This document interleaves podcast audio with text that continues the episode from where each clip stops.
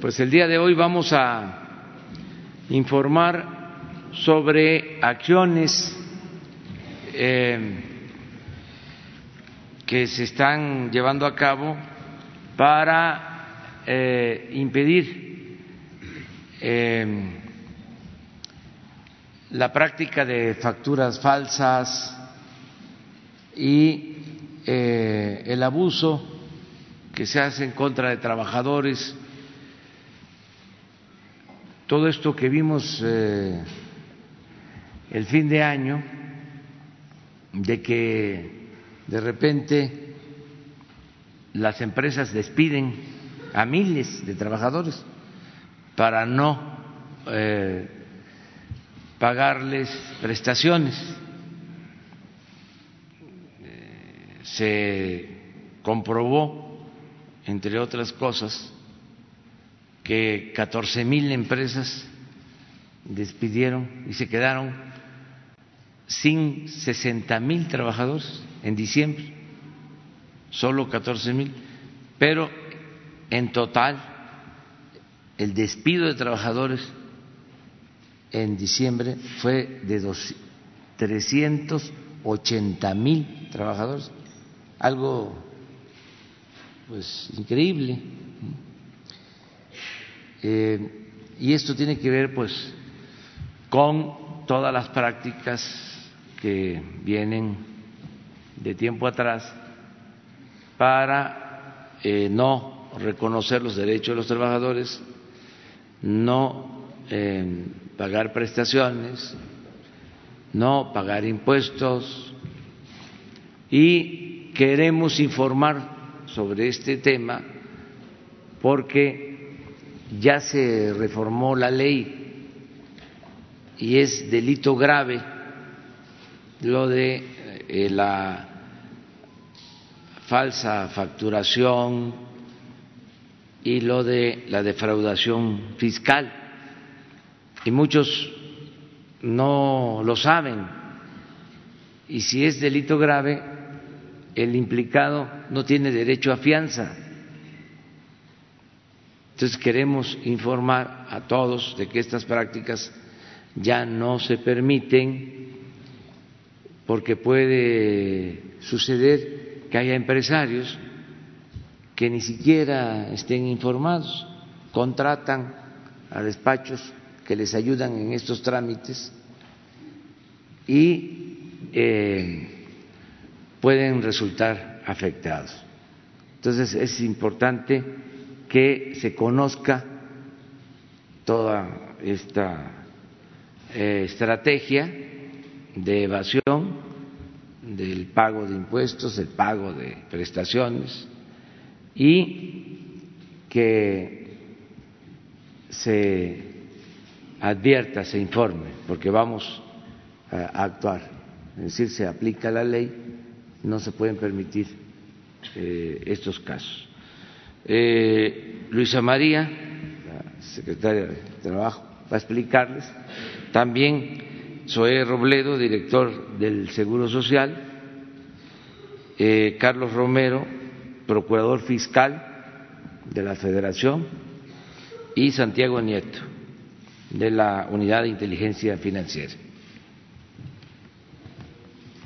Muchas gracias, presidente. Eh, bueno, informar, en efecto, que se constituyó un grupo de trabajo eh, por primera vez en la historia para atender sobre, sobre todo la problemática de la subcontratación abusiva, la subcontratación ilegal que, como aquí menciona el presidente, tiene que ver y está relacionada con eh, la defraudación a los trabajadores, a derechos básicos de trabajadoras y trabajadores, eh, defraudación fiscal, lavado de dinero, defraudación a los institutos de seguridad social, el IMSS, eh, el Infonavit. Por ello, y derivado de que no se había hecho ningún tipo de inspección anteriormente, hablábamos de que en la Secretaría del Trabajo y en las otras dependencias durante eh, las administraciones anteriores no se había atendido este tema y fue creciendo. Por ello, en este grupo interinstitucional estamos colaborando eh, con acciones eh, conjuntas, compartiendo información, la Secretaría del Trabajo, el IMSS, el SAT, el Infonavit, la Unidad de Inteligencia Financiera y la Procuraduría Fiscal. Un poquito de antecedentes es que estas prácticas de subcontratación ilegal han venido creciendo. Hoy estimamos que cerca de cinco millones de trabajadores se encuentran en esta práctica.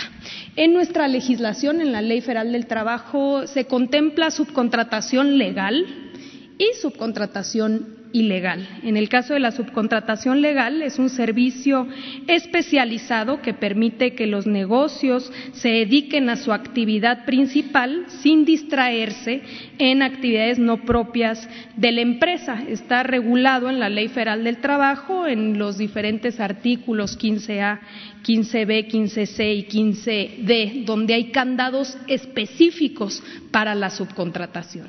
¿Cuál es la subcontratación ilegal? Es aquella que traslada la plantilla laboral a empresas intermediarias con el propósito de encubrir la relación laboral a través de actos simulados para incumplir intencionalmente con las obligaciones laborales o de seguridad social, afectando gravemente a los trabajadores, a sus familias y fomentando la competencia desleal entre empresas que sí cumplen.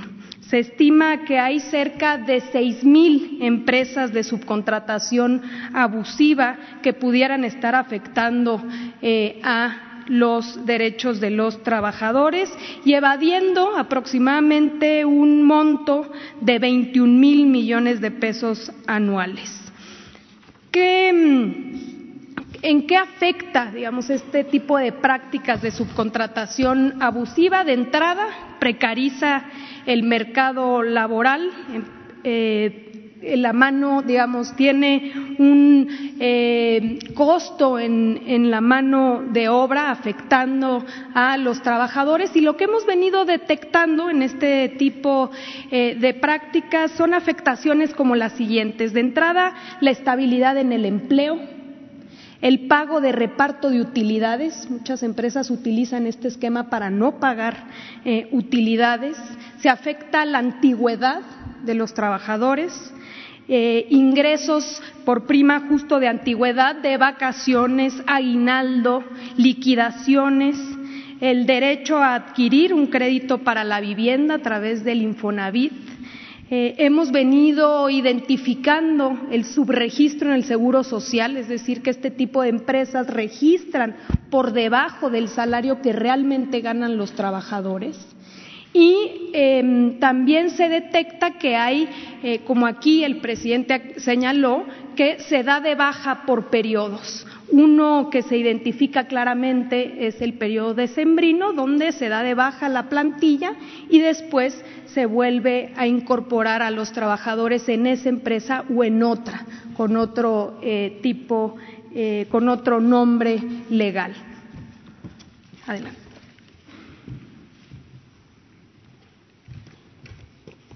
Con su permiso, eh, presidente, buenos días a todas y a todos. Otras afectaciones que tiene esta, este tipo de prácticas es, como ya ha mencionado el, presidente López Obrador, eh, en el empleo. En diciembre eh, de 2019 se detectaron eh, 14.553 empresas que dieron de baja a absolutamente todo su personal, a toda la nómina. Estas son empresas que principalmente van en el grupo de 101 empleados hasta 500 empleados.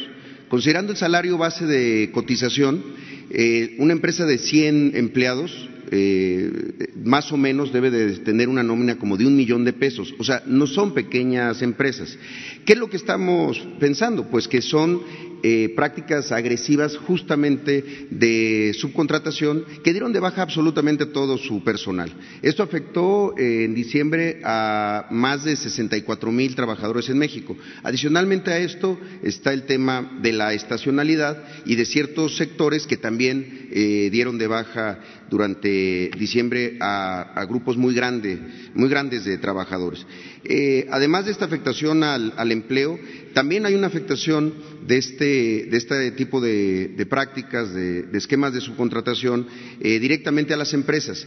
Por un lado, a aquellas empresas que tienen en orden y están pagando eh, lo que les corresponde porque se genera una práctica desleal, es una competencia desleal a favor de las empresas incumplidas que están generando mayores beneficios económicos fraudulentos a costa de los trabajadores. Y también a los propios empresarios que entran en estos esquemas, que terminan viendo, eh, viéndose afectados, quizá por desconocimiento, concediendo esa eh, esa duda de que por desconocimiento hayan entrado, porque efectivamente se les ofrecen eh, como esquemas de ahorro y demás, pero después terminan enfrentando demandas laborales por parte de sus propios trabajadores afectados o revisiones fiscales por parte de la, de la autoridad. También hay una afectación importante ya desde hace muchos años de esta subcontratación ilegal a los ingresos públicos y en particular al seguro social, en el caso del subregistro y también de la subcontratación, porque no ingresa eh, los montos por la vía de cuotas que corresponderían al, salario de los, de los trabajadores y esto tiene una afectación histórica en los ingresos del seguro social que desde luego durante años eh, afectaron la posibilidad de la atención médica o el crecimiento eh, en infraestructura y de la propia capacidad eh, instalada. Es algunos de los, de los elementos que, vemos. En ese sentido, si pueden pasar a la, a la siguiente, eh, las acciones que se han estado llevando a cabo en este grupo, que ha mencionado ya la, la Secretaría del, Trabajo son inspecciones laborales por parte de la Secretaría eh, del Trabajo, revisiones fiscales a, cargo del IMSS, del Infonavit y del SAT, la aplicación de varias medidas financieras por parte de la UIF, apoyo a la regularización de los patrones eh, reales y de sus trabajadores eh, por parte, desde luego, del Seguro Social, también del Infonavit y, y del SAT, es decir, se les invita a la regularización cuando se detecta que hay una eh, acción indebida y también pues la generación de, sanciones ejemplares y en su caso la integración de expedientes por parte de la Procuraduría Fiscal eh, ya eh, como defraudación como defraudación fiscal. este grupo de trabajo pueden pasar a la siguiente. Este grupo de trabajo de septiembre a diciembre identificó un primer grupo de 1.200 empresas con posibles esquemas de subcontratación eh, ilegal. En estas 1.200 empresas están cerca de 8.600, eh, perdón, 860.000 trabajadores, 860.000 que eh, están en alguno de estos esquemas y ya en 2020 se están planteando eh, nuevas acciones para empresas que estén de manera irregular pues para que nosotros podamos garantizar el cumplimiento de la ley y el resarcimiento de los derechos de los trabajadores. Si pueden pasar a la, siguiente. Estas acciones se han concentrado en, un, en, siete eh, operativos especiales eh, a grandes empresas con esquemas de subcontratación. Son estos los eh, sectores de la economía, hotelería, servicios informáticos, call center, farmacéuticas, minería y producción de alimentos en donde se han llevado a cabo los, los operativos. Son, se han detectado alrededor de estas eh, en estos siete operativos nada más a diez mil trabajadores subcontratados ilegalmente y a cerca de 36 empresas subcontratistas involucradas. Es decir, es todo un esquema realmente sofisticado eh, de empresas que cada vez que había una acción de autoridad, pues saltaban a otra empresa, movían a la nómina, pero ahora eh, la señal y, lo que hemos estado haciendo, como decía la secretaria, que no se había hecho un solo de, uno solo de estos operativos, es trabajar en conjunto entre instituciones, que la información que le reportan al SAT sea idéntica a la que nos están reportando al Seguro Social y que las facultades de todos, en términos de inspección y, fiscales, pues se empleen de manera eh, integral. Hay eh, intercambio de información estratégica entre, entre nosotros y creemos que esto eh, tiene que garantizar lo más importante, por lo que lo estamos haciendo, los derechos de los trabajadores. Para este 2020, y esta es la, última por mi parte, vamos a continuar de manera pues muy decidida, muy intensa, aplicando este tipo de trabajo coordinado eh, primero para algo que está desde eh, hace un año y desde hace mucho tiempo en el sentido de los mexicanos. Se tiene que acabar la impunidad. Nadie puede entrar a uno de estos esquemas sabiendo que es de carácter ilegal, que además ha habido reformas pensando que no va a pasar eh, nada y que puede eh, seguir lucrando a costa de los derechos de los trabajadores. También estamos exhortando a todos los patrones reales a que se regularicen, a que abandonen este esquema ilegal de contratación y de administración de, personal. También eh, estamos eh, intensificando todas estas acciones de inspección y de revisión a todas las eh, empresas que continúen utilizando estos esquemas agresivos de contratación de, personal y también una campaña de difusión, una campaña masiva a nivel nacional para sensibilizar a los trabajadores, que ellos sepan cuáles son sus derechos, que, por qué es tan importante que revisen sus datos ante, ante el IMSS, que lo hagan en línea, ya se puede hacer la vigencia de derechos, que ellos realmente sepan cómo los tienen contratados sus, patrones, porque, eh, eh, y también ante el Infonavit. Esa es lo que nos va a permitir también la denuncia ciudadana por parte de los propios eh, trabajadores, que al final son los más afectados. Cuando ya muy pronto empecemos a tener a la primera generación de, cuentas de Afore individualizadas, cuando vean que el, monto de la pensión no corresponde a lo que estuvieron eh, ganando porque los tenían registrados con un sueldo inferior, pues el afectado es el trabajador. Entonces, eh, y, también la empresa, porque vendrán seguramente muchas acciones eh, y creo que esto durante mucho tiempo se normalizó, se hizo una práctica muy, muy común. Y en ese mismo sentido, ustedes lo saben, en diciembre se estuvieron discutiendo iniciativas para la reforma en el tema de outsourcing, de subcontratación ilegal en ambas, eh, ambas cámaras. El presidente lo mencionó en la mañana, tenían que ponerse de acuerdo y creemos que la información de estas acciones conjuntas, de estos eh, operativos, da mucha luz a cómo opera el, esquema y puede enriquecer mucho eh, estas, estas reformas. por mi parte, sería todo, señor presidente. Gracias.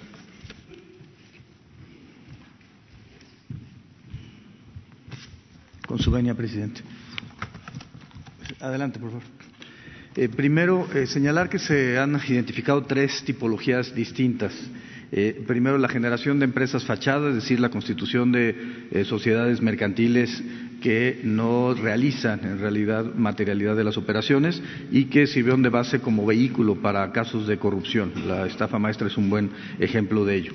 El segundo tiene que ver con la, con la facturación de operaciones simuladas y con la finalidad de generar una afectación al fisco, eh, eh, eh, obteniendo por parte de las empresas un eh, beneficio, un lucro a partir de eh, simular operaciones. Y el tercer modelo tiene que ver con el outsourcing ilegal. En lo que va de la presente administración ya se han presentado 51 denuncias, 31 ligados con empresas fachada, 15 con facturación de operaciones simuladas y 5 con casos de outsourcing ilegal. Eh, a partir de la información proporcionada por el, el IMSS y la Secretaría del Trabajo, se hizo un modelo global para encontrar información en las bases de datos de la Unidad de Inteligencia Financiera. A partir de ahí se localizaron 1.854 empresas, de ahí 1.086 tenían información financiera en las bases de datos de la UIF y con el modelo global se pudo identificar siete objetivos. Adelante, por favor. Eh, el caso uno eh, está relatado en razón de que una sola persona resulta representante legal de 488 empresas, 461 constituidas entre el 2012 y 2015, además de tener participación accionaria en 10 empresas eh, adicionales. Sin embargo, no presenta declaraciones de naturaleza fiscal. Eh, adelante, por favor. El caso número dos, no se omiten los nombres por el deber de sigilo de las carpetas de investigación. Eh, está vinculado con cuatro empresas que eh, reciben la primera de forma de recibe eh, declara fiscalmente 688 millones de pesos deduciendo su totalidad y declarando pérdidas fiscales. Los indicadores son de triangulación y simulación de recursos, accionistas apoderados sin información financiera, posibles prestanombres y no existe congruencia, entre lo operado y lo declarado fiscalmente. La segunda empresa tiene, que, tiene facturación entre 2017 y 2019 por 1.041 millones de pesos y gastos por 788 millones de pesos. Nuevamente, los accionistas no son acordes con los montos operados y se trata de posibles prestanombres y existe triangulación de recursos entre las empresas. El tercer caso es una facturación entre 2017 y 2019 por 486 millones de pesos y gastos por 403 eh, millones. Y el, cuarto caso son 822 millones de pesos facturados entre 2017 y 2019, gastos por 615 eh, millones. Nuevamente, no existe congruencia entre lo operado y lo declarado eh, fiscalmente y los accionistas tienen, presentan características de prestanombres. adelante, por favor. El caso, bueno, este, perdón, uno atrás, por favor. El caso número, número tres está relacionado con administración de empleados. adelante, por favor. El caso número cuatro tiene que ver con eh, eh, la, contratación de empresas en materia de, consultoría y eh, en este caso hay declaraciones ingresos de, ingresos por 726 millones de pesos. Sin embargo, se declara en ceros durante 2015 y 2018 y 2019 realiza pagos por sueldos y salarios por 293 millones de pesos. Eh, nuevamente estamos en presencia de empresas de reciente constitución que presentan características de testaferros y en los cuales eh, no se, no se eh, reportan al Servicio de Administración Tributaria los ingresos totales de estas empresas. Adelante, por favor.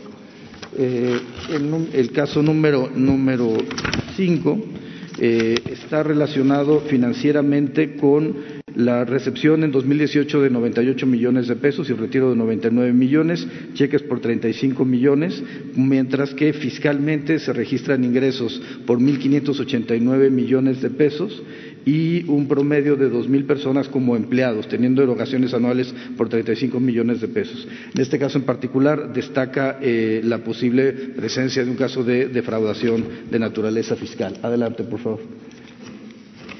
El caso número 6 eh, está eh, vinculado con las declaraciones anuales por ingresos por 5.406 millones de pesos, siendo que en todos los ejercicios se presentan pérdidas fiscales sin pagar impuestos de naturaleza federal.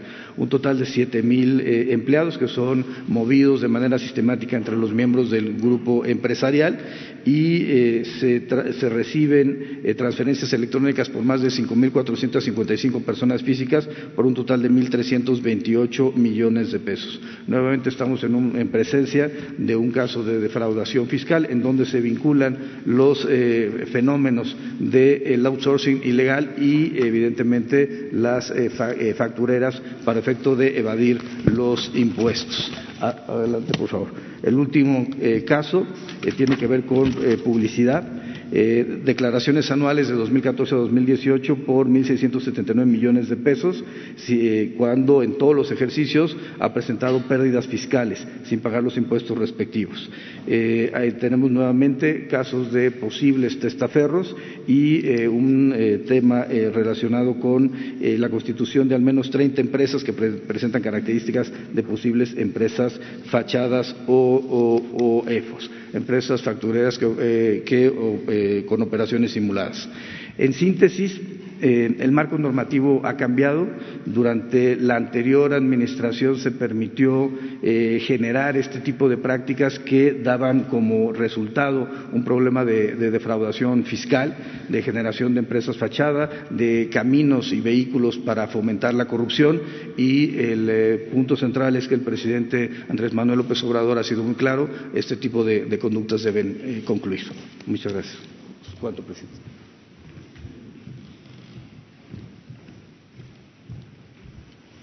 Con su permiso, señor presidente. La participación de la Procuraduría Fiscal en este tipo de asuntos será precisamente el eh, recibir las vistas que den eh, tanto la Unidad de Inteligencia Financiera como el Instituto Mexicano del Seguro Social, así como el SAT, para poder eh, iniciar las investigaciones respecto a defraudación fiscal y poder presentar las querellas respectivas en donde podamos acreditar eh, por un lado, la defraudación fiscal, pero sobre todo la delincuencia organizada en este tipo de asuntos, conforme a las reformas aprobadas el año pasado y que entraron en vigor a partir del primero de enero de este año. Eh, precisamente lo que se busca es erradicar el outsourcing ilegal y es precisamente a través de la reforma que se aprobó y que entró en vigor en este año, donde podemos ver los riesgos que tienen tanto los contribuyentes que contratan el servicio de outsourcing como las empresas que prestan el servicio de outsourcing. Eh, la reforma precisamente va encaminada a castigar como delincuencia organizada y perseguir como delincuencia organizada a todas esas empresas que dan el servicio de outsourcing ilegal, es decir, tres o más personas que en forma permanente y reiterada llevan a cabo actividades ilícitas, como en este caso es la defraudación fiscal. Es decir, constituyen diversas cantidades de empresas cuyo único objeto es no pagar las cuotas de seguridad social, no pagar las cuotas del IMSS, no pagar las cuotas del Infonavit y minimizar la carga tributaria o desaparecer cualquier relación laboral que pudiera haber. Al que compre el producto también puede ser catalogado como delincuencia organizada. Pero a ese tipo de contribuyentes, si se acercan ante la autoridad, puede haber oportunidad de regularizarse. Es muy importante que quede claro, al que contrata este tipo de servicios corre riesgos. ¿Qué riesgos puede correr? De que se inicie una investigación contra él, que se presente una querella respectiva, que se gire orden de aprehensión y que pueda ser sancionado hasta con 14 años de prisión por contratar este servicio. Es muy importante que se acerquen ante la autoridad para regularizarse. Al delincuente organizado que da este servicio y que presta este servicio ilegal puede ser sancionado con prisión preventiva oficiosa, pero sobre todo puede ser eh, condenado hasta 20 años de prisión. Es muy importante que dejen de hacer esta, eh, que dejen de prestar este servicio ilegal. Si hay sanciones, esto ya cambió, este es uno de los principios de la cuarta transformación y que tenemos que seguir al pie de la letra. No podemos permitir el que sigan estas prácticas ilegales. Pedimos que se acerquen. Tenemos un caso que dimos a conocer a finales del año pasado donde empresas que habían comprado facturas ilegales se acercaron a regularizarse y pagaron más de dos mil millones de pesos. Nosotros exhortamos a los que llevaron a cabo y que recibieron este eh, servicio en años anteriores que se acerquen y se regularicen. Quien recibe este servicio a partir de este año corre el riesgo de ir a la cárcel y de que no tenga derecho a fianza y poder ser sancionado con más de 14 años de prisión. Estos esquemas son esquemas precisamente a una variante de las empresas de factureros. Aquel que reciba o que facture servicios por eh, planes de pensión, que es un esquema con el que manejan, un esquema de alimentos, un esquema de derechos de autor, tratando de esconder una relación laboral, tratando de no pagar estas cuotas de seguridad social o estos eh, eh, impuestos que se generan, pueden caer en delincuencia organizada y pueden ir a la cárcel. Exhortamos a todas esas personas que ya no hagan uso de este servicio de outsourcing o de tercerización hacia adelante y los que lo hicieron hacia atrás se acerquen ante el SAT, se acerquen ante el IMSS, se acerquen ante la Procuraduría Fiscal a regularizar su situación. Pues esa es la información. Este, si les parece, eh, abrimos para preguntas y respuestas sobre el tema y luego nos vamos a lo general sobre el tema. Gracias, presidente, funcionarios, secretarios. El problema del outsourcing, eh, como se ha mencionado aquí, afecta a muchos trabajadores y en la mayoría de los casos termina en demandas laborales, en las juntas de conciliación y arbitraje.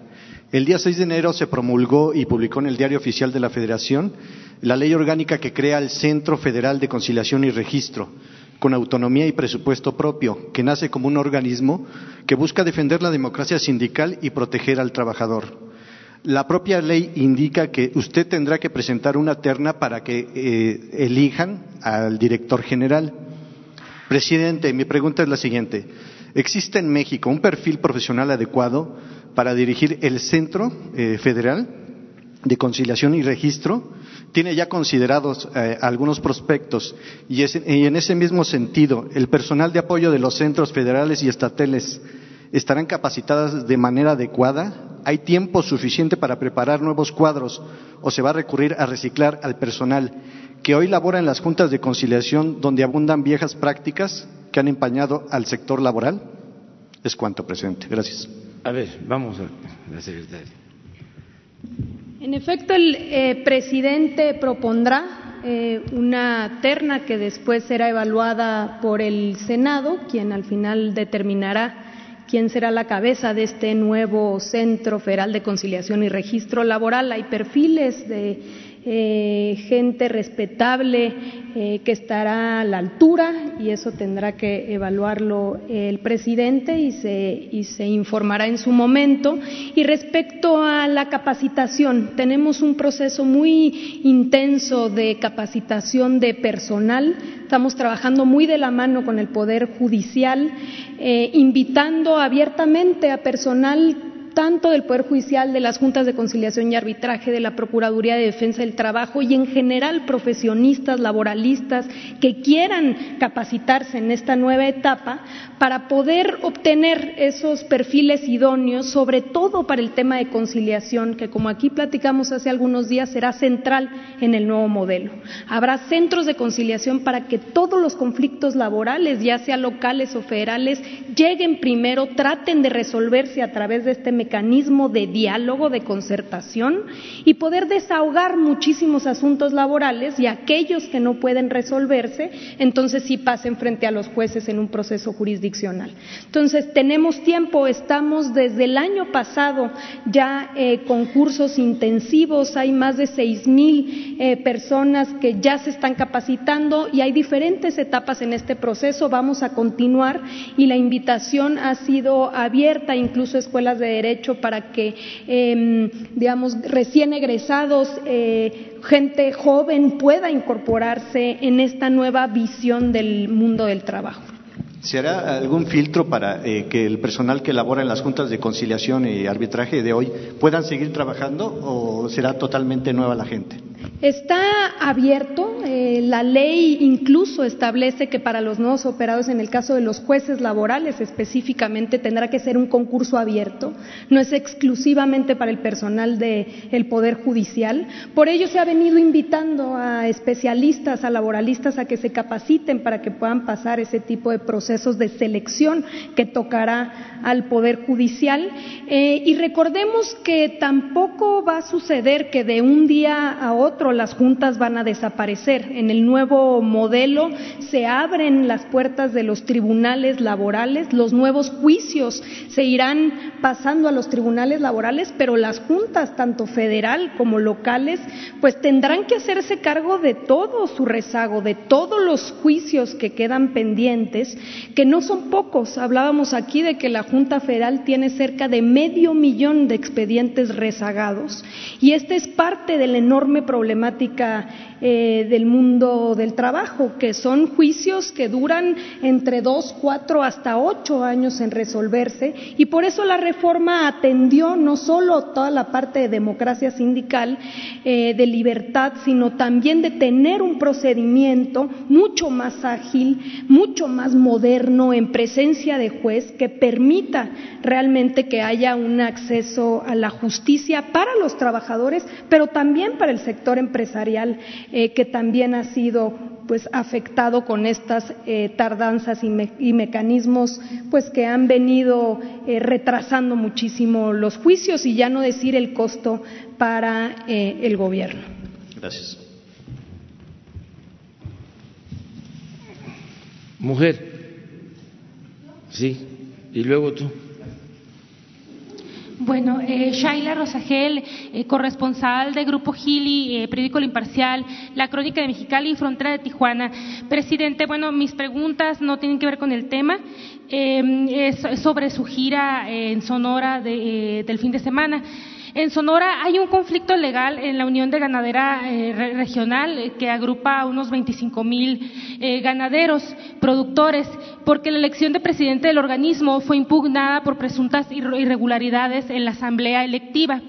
El proceso está en la SADER y, en la, Confederación Nacional Ganadera debe de convocar a una nueva votación. Le quiero preguntar, presidente, si la SADER le ha informado acerca de este caso, si tiene usted algún, algún tipo de información. Y sobre el encuentro eh, el del domingo en Bavispe, en la, en la, comunidad de La Mora, con las familias eh, de las tres señoras y los seis niños eh, masacrados, si nos pudiera compartir alguna información sobre lo que, lo que se habló en esta, en esta reunión. Y también eh, la gobernadora de Sonora le planteó la necesidad de apoyo extraordinario para atender el problema de baches en, 13 municipios. También la alcaldesa de, Hermosillo, eh, tengo entendido que se lo planteó, hay un problema también ahí.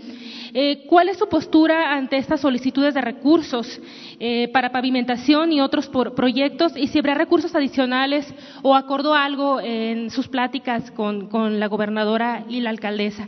Estas serían mis preguntas sobre Sonora. Gracias. Bueno, este, estamos en el tema, pero eh, respondo y luego lo que está pendiente y regresamos a, a lo general. Este, y respondo porque tú eres este, una periodista profesional y además mereces todo nuestro respeto. Eh, no tengo información eh, sobre esta diferencia que hay de los ganaderos entre los ganaderos de Sonora, pero sí corresponde a la Secretaría de Agricultura atenderlo. Y hago el llamado para que este, se dirima, se resuelva esta diferencia de manera democrática, que se pongan de acuerdo y que sean los ganaderos los que elijan libremente a sus representantes. Eh, estoy seguro que el secretario de Agricultura va a actuar. Acerca del encuentro con los familiares de las víctimas en Bavispe, ya informamos, platicamos con ellos, fueron representantes de la Fiscalía General de la República, están avanzando las investigaciones, hay detenidos en este caso, quedamos en reunirnos de nuevo en dos meses y yo voy a regresar en cuatro o seis meses a Bavispe, vamos a darle seguimiento a este caso y vamos sobre todo a mantener la relación con los familiares de las víctimas. Lo quisiera yo hacer en todos los casos, estar cerca de todos los familiares de víctimas. No lo puedo hacer por que eh, son bastantes mis ocupaciones y también lamentablemente, desgraciadamente, eh, todos los días tenemos este, casos muy este, tristes. Ayer eh, perdieron la vida cuatro miembros de la Guardia Nacional, uno por un balazo y tres se ahogaron en un canal en Reynosa. de los tres ahogados, una mujer, eh, desde aquí expreso también mi profundo pésame. Eh, el ejército mexicano está integrado por eh, mujeres y hombres de todo el país, en este caso uno de los fallecidos de Songolica, Veracruz, otro de Acapulco, otro de una comunidad de Michoacán, la mujer de Zapopan, de Jalisco. Entonces, quisiera estar con los familiares, decirles que pues eh, lamentamos mucho todo esto. En el caso de eh, la pérdida de vidas en Bavispe, los niños asesinados, las mujeres, estamos avanzando en justicia, pero también este, consolando en todo lo que se puede, ¿no? Y eh, atendiendo sus planteamientos. Ellos nos hicieron eh, propuestas y vamos a cumplir con propuestas. Unas cosas muy eh, humanas, por ejemplo, que se reconociera, que se diera un reconocimiento especial a quienes, arriesgando la vida, cuando estaban los hechos, decidieron ir de la mora a los eh, caminos estos de terracería donde estaban las víctimas, eh, eh, familiares y también el médico del centro de salud de Bavispe, este, que son de los primeros en llegar, en auxiliar, en rescatar. Entonces, uno de los planteamientos fue eso, o sea, vamos a hacerles un reconocimiento a ellos, al que este, arriesga su vida pone en riesgo su vida para salvar este, otras vidas. Em, eso es lo que puedo comentarte. La Fiscalía está llevando el caso, hay una cooperación con el FBI también en este asunto y sobre los baches, que este, hay algunos, este, la presidenta municipal de Hermosillo eh, ya está en comunicación con el director de Banobra, porque no tienen recursos los ayuntamientos. Parte de la crisis o de fracaso del modelo neoliberal eh, se refleja en la insolvencia, la falta de presupuesto de gobiernos municipales, gobiernos estatales, que están endeudados, a veces no tienen ni para pagar la nómina. Entonces, en una ciudad como Hermosillo, grande, este, tuvieron la fortuna, porque así es, de que llovió mucho, no van a padecer este año de falta de agua, pero esa lluvia eh, le hizo mucho daño a las calles y eh, no tienen presupuesto para tapar los baches. Entonces se les va a ayudar en la medida de lo posible para que este, eh, tengan estos recursos, porque eh, los cuestionan mucho. Eh, yo le decía a la presidenta municipal de Hermosillo que informara cómo encontró este, el presupuesto sus deudas. Sí, que eso es lo otro también, ¿sí? que, este, que deben de seguir, eh, o mejor dicho, en algunos casos, hacer un esfuerzo de austeridad, ¿sí?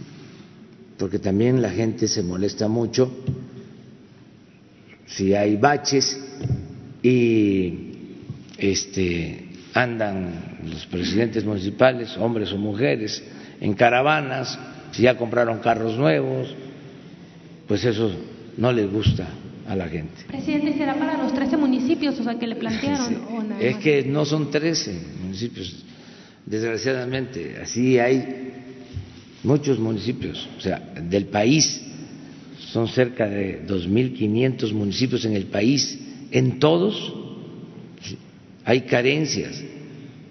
Vamos ahora a eh, ofrecer disculpa al pueblo yaqui, ahora que vamos a conmemorar en el 21 nuestra independencia y recordar los 500 años de la conquista. Estamos ofreciendo disculpas y pidiendo que de España, del Vaticano, se haga lo mismo, pero el Estado mexicano tiene que ofrecer disculpas y tiene también que este, llevar a cabo una política distinta, no solo es ofrecer disculpas. Y tenemos el caso de los ocho pueblos yaquis que están en el abandono completo, los pueblos eh, con calles destruidas, sin pavimento, sin agua, sin drenaje, sin espacios públicos. Entonces, es eh, un proceso de reconstrucción porque se abandonó por completo eh, a los pueblos, se dedicaron a otras cosas. Entonces, vamos a ir poco a poco, nos estamos poniendo de acuerdo, trabajando de manera conjunta, gobiernos municipales, gobiernos estatales y el gobierno federal. Presidente, una última pregunta ya para concluir. ¿Qué opina, bueno, sobre la columna del Wall Street Journal donde eh, se dice que Irán se ha ido acercando a México a raíz de que usted llegó al poder? ¿Por qué cree usted que se está manejando esta información en Estados Unidos? Eh, mi pregunta es si tiene que ver con el ansiado muro que quiere construir Donald Trump en la, en la frontera, porque no es la primera vez que se manejan informaciones sobre que eh, los iraníes han tenido relación con, con México. Gracias. Sí, ya hablamos ayer de eso. El Wall Street Journal este, eh, falsea información, vuela es mejor leer el Reforma o el Financiero o la Jornada, desde luego, o el Universal, los medios nacionales. No tienen este fundamento, son este, voladas, por decir lo, lo, lo mínimo. Muy bien tema. Buenos días, Alberto Marroquín Espinosa, de Frecuencia CAT, JF Informa desde Cancún y es ahora AM desde Querétaro. Yo traía otras preguntas, pero las, voy a omitir, porque en este esquema de justicia laboral, eh, no sé si aquí en la, presidencia también tengan un registro de todos los periodistas que cumplan, que tengan todos esos derechos laborales dentro de sus este, empresas donde laboran, ¿no? Porque yo conozco muchos casos en Querétaro de periodistas que no tienen ningún este beneficio laboral realmente, ¿no? Y yo y no sé si los más de mil periodistas registrados aquí en la presidencia tengan, ustedes sepan en qué condición se encuentran esa, esa, esa gente. Esa sería la, la, la, la primera pregunta. Gracias, señor presidente. Solo para comentar, porque justamente parte de las actividades de este arranque de año con Jesús Ramírez, eh, hemos estado trabajando eh, los esquemas de seguridad social para los periodistas. Hace algunos meses que se publicó la ENOE, la Encuesta Nacional de Ocupación y Empleo de, INEGI, ahí se reporta, por un lado, los periodistas eh, los profesionales, digamos, que, están en algún medio de comunicación establecido y que tienen una relación laboral fija ahí. Adicionalmente a esto, pues desde luego los de los medios públicos que tienen eh, seguridad social eh, en el ISTE, pero hay un segmento grande, importante, que puede ser de cerca de 22 mil eh, periodistas que no tienen ningún esquema de seguridad social. Desde hace varios años, en 97, se establecieron modalidades para, la, para el ingreso al seguro social eh, de manera independiente, para aquellos pues periodistas justamente independientes o que trabajan, que no tienen una relación permanente con un medio o que tienen relaciones con varios medios de comunicación porque cubren eh, eh, para, para varios. En ese sentido, esos esquemas de modalidad eh, voluntaria eh, al régimen obligatorio desde 97, con toda honestidad, fueron un fracaso, porque si vemos el número de personas que desde hace tantos años se fueron incorporando, no solamente periodistas, eh, pues no era una modalidad útil. Entre otras cosas, porque para decir dos o tres ejemplos, obligaban que el pago fuera anual anticipado, tenían muchas restricciones en términos de servicios de salud o tiempos de espera muy largos eh, para justamente ver si se podía dar prestaciones médicas. Entonces, estamos trabajando justo con, con, este, con, este, tema porque creemos que también eh, la ampliación de la formalidad pasa por hacer mucho más flexible y mucho más fácil eh, la incorporación de los trabajadores independientes. Hay casos en donde efectivamente pues son ya relaciones laborales establecidas, pero muchos otros, ustedes lo saben, pues que trabajan por cuenta por cuenta propia y en ese sentido pues ofrecerles una, una solución. Pero sí decirlo con Jesús lo hemos estado trabajando y esperamos pronto poder ya eh, anunciar este este modelo. So, eh, me, me, faltaría una nada más. Eh, el, el, otro también es para el seguro social. Normalmente los patrones carecen de, de, de, ese beneficio como de seguro social. Si yo tengo, por ejemplo, un negocio pequeño que tengo, que yo soy mi propio empleado y me doy de alta, o tengo un empleado y, y me doy de alta como patrón, yo no sé si yo tenga derechos como patrón a seguro social, a todas las prestaciones y a poderme jubilar a lo mejor en un cierto momento. Sí tienen derecho. Sí. Sí. Pero, bueno, lo digo porque mi padre, este, mi familia tenía un restaurante y tenían trabajadores inscritos en el Seguro Social y mi padre estaba inscrito en el Seguro Social. Y por eso su pensión le daba mucho gusto cuando llegaba su pensión. De ahí me inspiré para lo, la pensión de los adultos mayores, de una experiencia familiar, porque cuando le llegaba su pensión se ponía muy contento. ¿Sí? Sí, sí se puede, si se inscribe. Sí, me pregunto, presidente. Efectivamente, es de esos eh, eh, casos en donde, por un lado, los propios patrones pueden eh, tener una eh, un seguridad social, pueden ser eh, derechamente del seguro social. Hay casos de, de, de, empresas grandes y demás que los patrones no se inscriben. Porque una modalidad, por ejemplo, es inscribir, que a veces se inscriben como propios empleados de sus empresas, lo cual puede ser que no esté mal, porque están ejerciendo y llevando a cabo un trabajo y no solamente son dueños, sino trabajadores de la, de la empresa. El asunto es algunas otras eh, mecanismos de contratación de empresas grandes que justamente en esta lógica de la subcontratación pues deja fuera eh, al, al, al, al, dueño, al patrón. Entonces estamos también buscando eso porque justamente este año, eh, perdón, el año anterior se alcanzó la cifra de más de un millón de, de, patrones registrados en el seguro en el seguro social y lo que queremos es que todos eh, eh, tengan la misma condición y efectivamente pues tengan el acceso a los mismos derechos a las mismas prestaciones que sus propios trabajadores. Eh, hay, hay casos pongo algunos ejemplos de dueños de empresas muy grandes que cuando tienen algún padecimiento muy grave buscan entrar a su propia empresa porque el servicio del Seguro Social de ciertas especialidades y, subespecialidades no lo da ninguna otra institución privada en el, en el país. Pero sí es algo que nos parece es un gran igualador, que, que toda una empresa, desde el dueño hasta el último de sus empleados, tengan las mismas condiciones y la misma seguridad eh, social. Sobre el tema. las dos compañeras. Gracias, presidente. Para puntualizar sobre el tema del outsourcing, si entonces el gobierno federal tomó la decisión de combatir estas prácticas ilegales y perseguirlas como delincuencia organizada, es decir, ¿es así? ¿Los empresarios que cometan estas prácticas ilegales se exponen a ser castigados como delincuentes organizados? Sí, es importante aclarar esto, ¿no?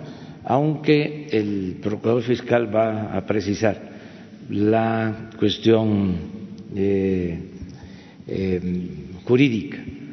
Yo quiero eh, señalar algunas cosas. Primero, que es una acción la que se está llevando a cabo preventiva porque lo que queremos es informar a trabajadores y a patrones, de manera eh, especial a los eh, patrones, que se enteren de que ya hay una nueva legislación y que pueden ser sancionados, porque no todos saben que ya se llevaron a cabo estas reformas y que ahora estas prácticas se consideran delito grave y significa, eh, en el caso de que resulten responsables, ir a la cárcel sin derecho a fianza. Entonces, es eh, defender a los trabajadores, pero al mismo tiempo eh, informar a todos los mexicanos. Hay también eso, se está dando ya lo que explicaba y ahora va a este a, este a detallarlo el procurador este sobre este tema. Pero aquí también lo importante es que eh, sus impuestos los pagos al Seguro Social, al Infonavit, ya no son malversados, ya sus impuestos, eh, sus contribuciones eh, no se quedan en manos de políticos corruptos. Ya cambió esto. Entonces, es que el empresario tenga dimensión social, que este, le dé un buen trato a sus trabajadores, que contribuya a partir de que ya no hay un gobierno corrupto. Entonces, ese es el propósito. Ahora, la parte este, legal, coercitiva, eh, lo que se estableció en la reforma lo explica ahora el licenciado y también sería importante que eh, se hablara más sobre empresarios que eh, fueron engañados y se han acercado para regularizar su situación, incluso han devuelto dinero o han pagado. Este, hemos logrado de esa manera mejorar la recaudación. También a todos los mexicanos eh, darles a conocer que si todos cumplimos, si no hay evasión fiscal, no tienen por qué aumentar los impuestos, ni crear impuestos nuevos, como era este, la mala costumbre. Si no hay evasión fiscal, si no hay estas prácticas, el presupuesto alcanza, rinde eh, la em, contribución el año pasado, eh, la recaudación fue suficiente, no hubo déficit, no eh, se endeudó el país. Sí, seguimos así, nada más cumpliendo con legalidad, sin trampas, sin corrupción, eh, vamos a avanzar. Oiga, presidente, hacer una precisión antes de que hable el procurador. Desde su punto de vista, con las acciones que está, que está llevando a cabo el gobierno federal, ¿todavía es necesaria una reforma en el Congreso? No, no, este, nosotros esperamos. Porque hay, hay leyes pendientes. Nosotros esperamos que con el marco legal que se tiene se pueda este, resolver y eh, cerrar estas prácticas, que ya no se eh, sigan presentando eh, estos fenómenos de evasión. Yo pienso que eh, se puede lograr de esta forma. Desde luego, el Congreso es independiente. Eh, nosotros ya no queremos hacer modificaciones legales. O sea, consideramos que ya las reformas que se hicieron son suficientes. Estamos hablando en términos eh, reales de una nueva constitución. Eh, incluyó esto que va a explicar ahora el fiscal. Si acaso nos faltan eh, dos o tres reformas, que no tienen que ver con lo fiscal, eh, una reforma que nos hace falta es elevar a rango constitucional los derechos sociales el derecho a la pensión a adultos mayores, a discapacitados, el derecho de los estudiantes a obtener una beca para este, eh, poder estudiar. Entonces, eh, ya nada más es eso. Pero consideramos que con el marco legal que existe es suficiente. Además que eh, se debe de conocer. Señor presidente.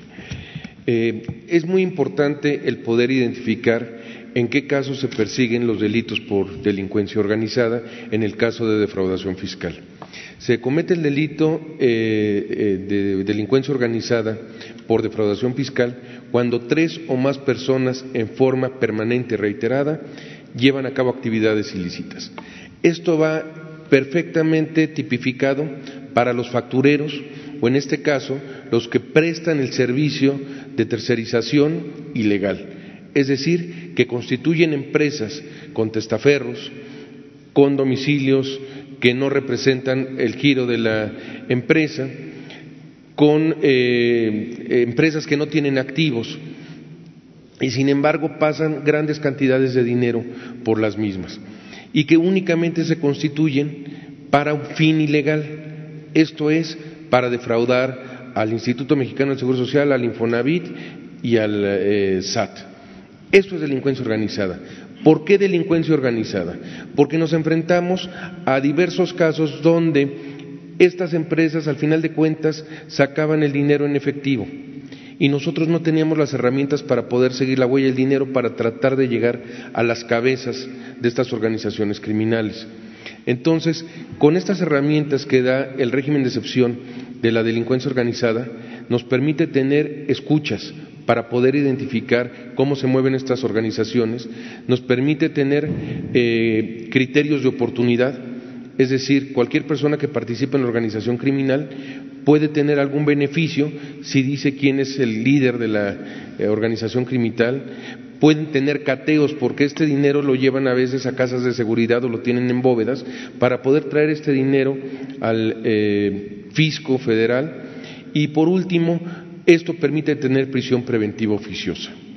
Entonces quiero dejar perfectamente claro, esto es el régimen de delincuencia organizada para el que da el servicio de outsourcing, para todos estos eh, grupos que prestan el servicio de tercerización. Para los patrones, que son los que contratan el servicio de tercerización o de outsourcing, este delito es contra la seguridad nacional. Esto permite que es, distinta eh, la, percepción y la justificación. Delito contra la seguridad nacional también permite prisión preventiva oficiosa por arriba de 7.5 millones de pesos Pero aquí sí se da la oportunidad, aunque no hay acuerdos reparatorios, sí se da la oportunidad para que puedan eh, regularizar su situación fiscal, que paguen todo lo que deben y a cambio de eso no se va a ejercer acción penal.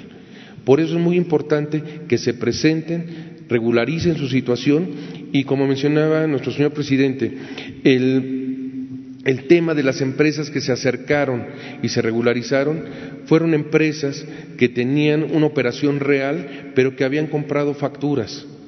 Ellos decidieron, ante la entrada en vigor de estas reformas que podían dar el carácter de violación a la Ley de Seguridad Nacional y que podrían tener prisión preventiva oficiosa, decidieron regularizar su situación fiscal y firmaron acuerdos reparatorios donde se reconoce que no va a haber acción penal porque son antes de la reforma y eh, se reconoce que llevaron a cabo operaciones simuladas y se comprometieron en próximos días hacer eh, una declaración en un medio de circulación nacional donde reconozcan que cometieron estas irregularidades y que van a cumplir debidamente con sus obligaciones fiscales. Entonces, la diferenciación y se requería este marco legal precisamente para poder llegar a las cabezas de estos grupos delictivos.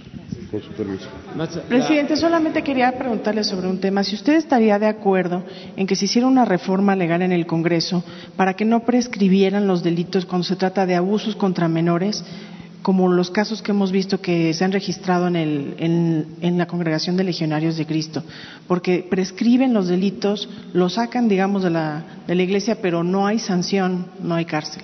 Sí, en ese sentido sí, pero corresponde a los eh, legisladores presentar estas iniciativas. Pero yo sí este, considero que no deben de prescribir este tipo de delitos. Nada más es la compañera. Buenos días, presidente. Buenos días a todos, eh, mis compañeros también. Eh, Lourdes Piñasoria de Abarlovento informa contra viento y marea.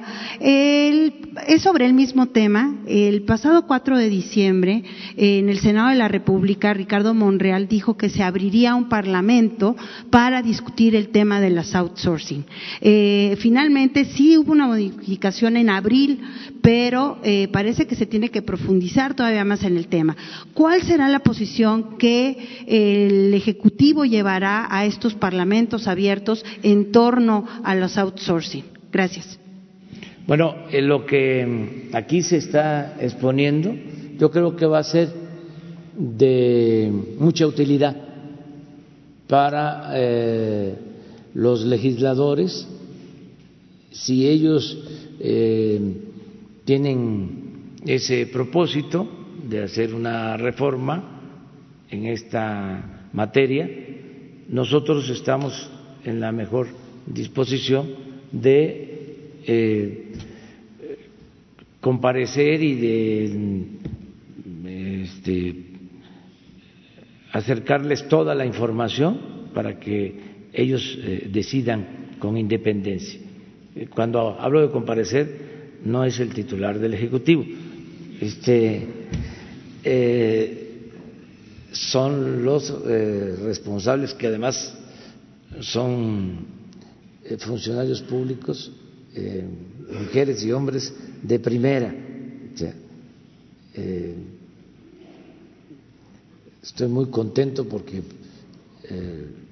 los que atienden estos casos y en general los servidores públicos del gobierno son este, profesionales, honestos eh, y están entregados de tiempo completo ¿no? a servir al pueblo. Pero ¿cuál sería la posición concreta? ¿Habría algún, alguna exposición en este foro abierto? ¿Cuál sería la posición del Ejecutivo en ese sentido? Pues en su momento se define este, y ellos que están trabajando de manera conjunta este, organizadas podrían eh, hacer un documento eh, y presentarlo como em, em, un marco de referencia eh, con elementos para que sean los legisladores los que deciden. Y si me permite una segunda pregunta, fuera del tema de outsourcing es sobre reforma política. Eh, tiene que ver con eh, el Instituto Nacional Electoral. ¿Usted no considera que es prudente que este segundo año de gobierno haya una propuesta de reforma político-electoral en función de que hay partidos que siguen cobrando grandes eh, cuotas derivado de, de los votos que obtienen? Y bueno, pues hay gran inconformidad de parte de los pues de los ciudadanos de, los montos que reciben los partidos políticos. ¿No es tiempo de que haya una reforma eh, político-electoral, presidente? Gracias. Sí, yo pienso que hay que seguir insistiendo en que se reduzca el presupuesto a los partidos, a la mitad, como eh, se presentó una iniciativa que como es reforma constitucional no pasó porque eh, hubieron partidos que votaron en contra. Pero eso hay que eh, volverlo a presentar, porque en efecto es mucho el dinero que manejan los partidos y ya eh, son otros tiempos. Nunca debieron manejar tanto dinero ni los organismos electorales, que además no demostraron eficacia, al contrario, fueron cómplices de fraudes electorales y costó muchísimo mantener eh, esas instituciones, esos aparatos. Eh, y lo mismo en el caso de los partidos. Entonces, sí, se debe seguir insistiendo en que se reduzca el monto del dinero que se entrega a los partidos. Eh, lo de la reforma, sí, general, eh, político-electoral, yo pienso que no es tan necesario, eh, porque se le han pasado también haciendo reformas electorales. Cada sexenio una nueva reforma electoral.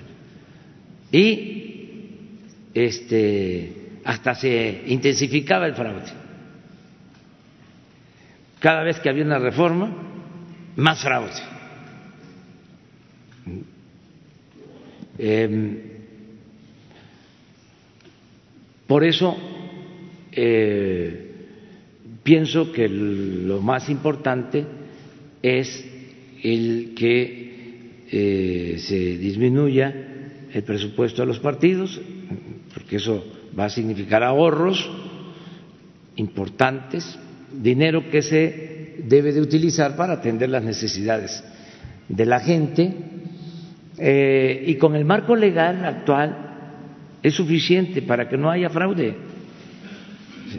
que se acabe con los fraudes. Además, esa es una reforma que se hizo eh, de gran importancia Ahora el fraude electoral, que antes ni siquiera se usaba la palabra fraude, como no existía la palabra corrupción, no existía en la ley. Bueno, ahora el fraude electoral, como la corrupción, son delitos graves. Antes la corrupción no era delito grave Hicieron una reforma, lo recuerdo, en 1994 al Código Penal, en ese sexenio, y ahí le dejo de tarea a ustedes quién gobernaba y quiénes eran los este, legisladores, reformaron el Código Penal para que la corrupción no se considerara como delito grave. Por eso, para juzgar a corruptos que eh, este, exhibían como chivos expiatorios para simular, los tenían que acusar de lavado de dinero, porque eh, el lavado de dinero no permitía el derecho a fianza la corrupción sí. Lo mismo en el caso del fraude electoral. Por primera vez en, bueno, todo el tiempo de vida independiente de nuestro país, se considera al fraude electoral como delito grave. Entonces, sí el Instituto Electoral, sí el Tribunal Electoral, sí la Fiscalía Electoral eh, quieren eh, poner orden y acabar con el fraude, tienen todos los elementos, todos los elementos para eh, meter a la cárcel al que utilice dinero del presupuesto para favorecer a partidos, para favorecer a candidatos. Pueden ir a la cárcel los que, los repartan despensas, frijol con gorgojo.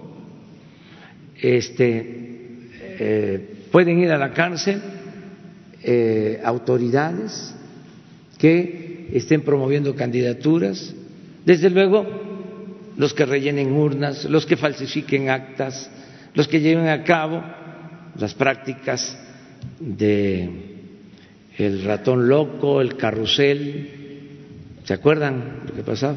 Eso. Este, todo eso eh, ya es delito Entonces, no hace falta una gran reforma política electoral. Lo que hace falta es que haya voluntad política para que no se permita el fraude electoral y se castigue a quien sea, que no haya este, impunidad. Muy bien. Gracias, presidente. Vámonos con lo general. Vámonos con general.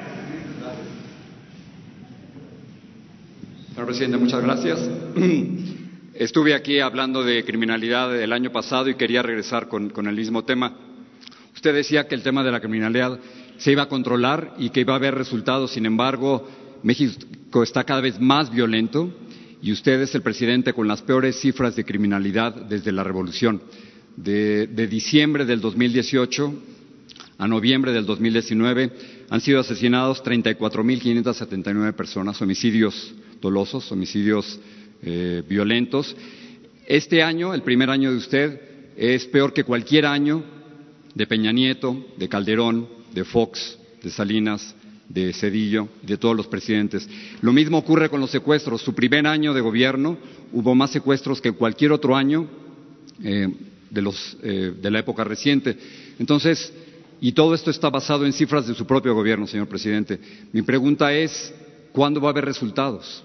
Eh, usted el 22 de agosto dijo que ya no iba a culpar a las administraciones pasadas, ha seguido, lo ha seguido haciendo, pero ¿cuándo va a haber resultados? ¿Está dispuesto a cambiar su estrategia de seguridad? ¿Y por qué no cambia a su gabinete de seguridad que no le ha dado buenos resultados? ¿Por qué los tiene ahí? Eso sí calienta. Jorge, nos da mucho gusto. Mira, que estés, que estés, aquí. No, sí. Y Esa, yo le agradezco esta oportunidad. Sí, es un tema que aquí tratamos eh, todos los días.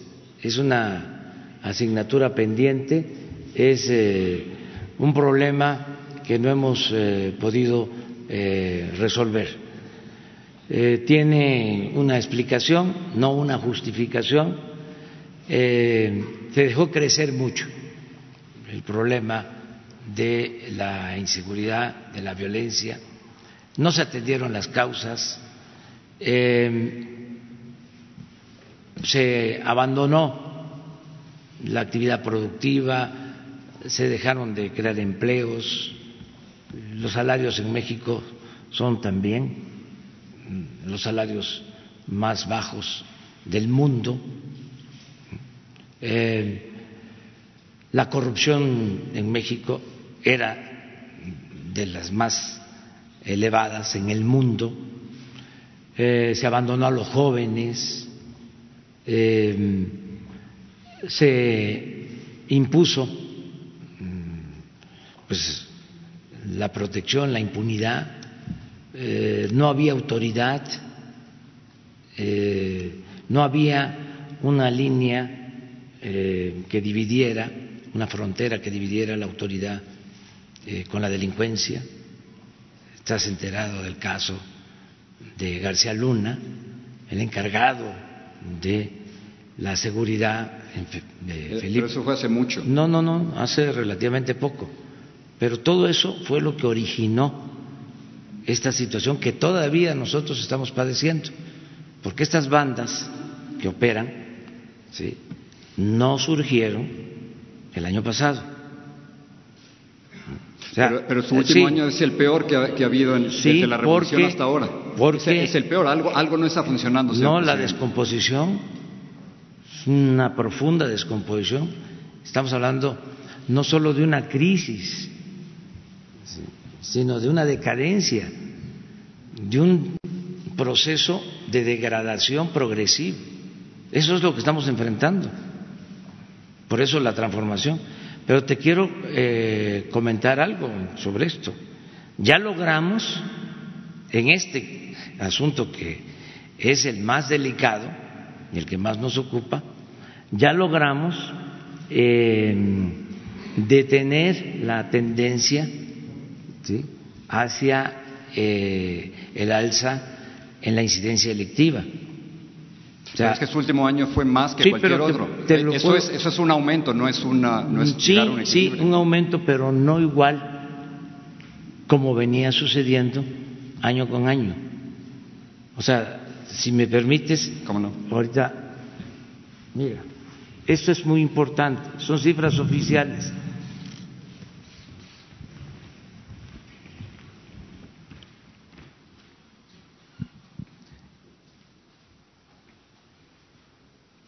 2015 nada más. Mira la tendencia. Aquí entramos nosotros, Jorge. Ya no es esto, es esto. Sí, pero sigue aumentando. Quizás el problema es ese. En el 2018 hubo 33.743 asesinatos. Eh, en su gobierno hubo 34.579.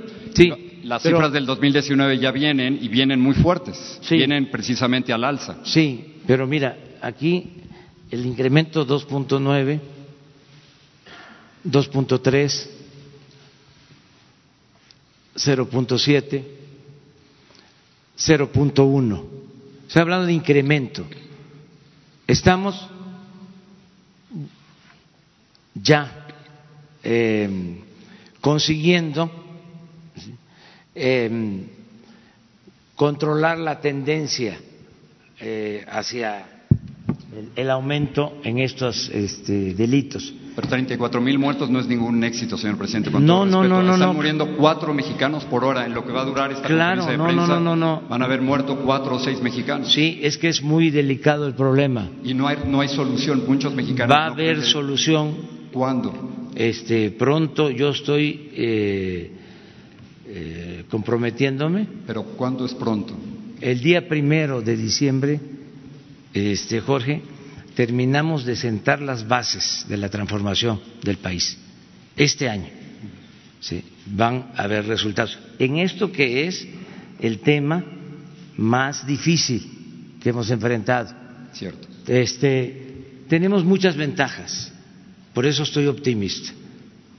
y además nos vamos a seguir encontrando y aquí vamos a ver este, si eh, tuvimos eh, resultados o no, si eh, eh, se resuelve este problema que tanto preocupa a la gente y que nos preocupa también a nosotros. Aquí nos vamos a estar viendo.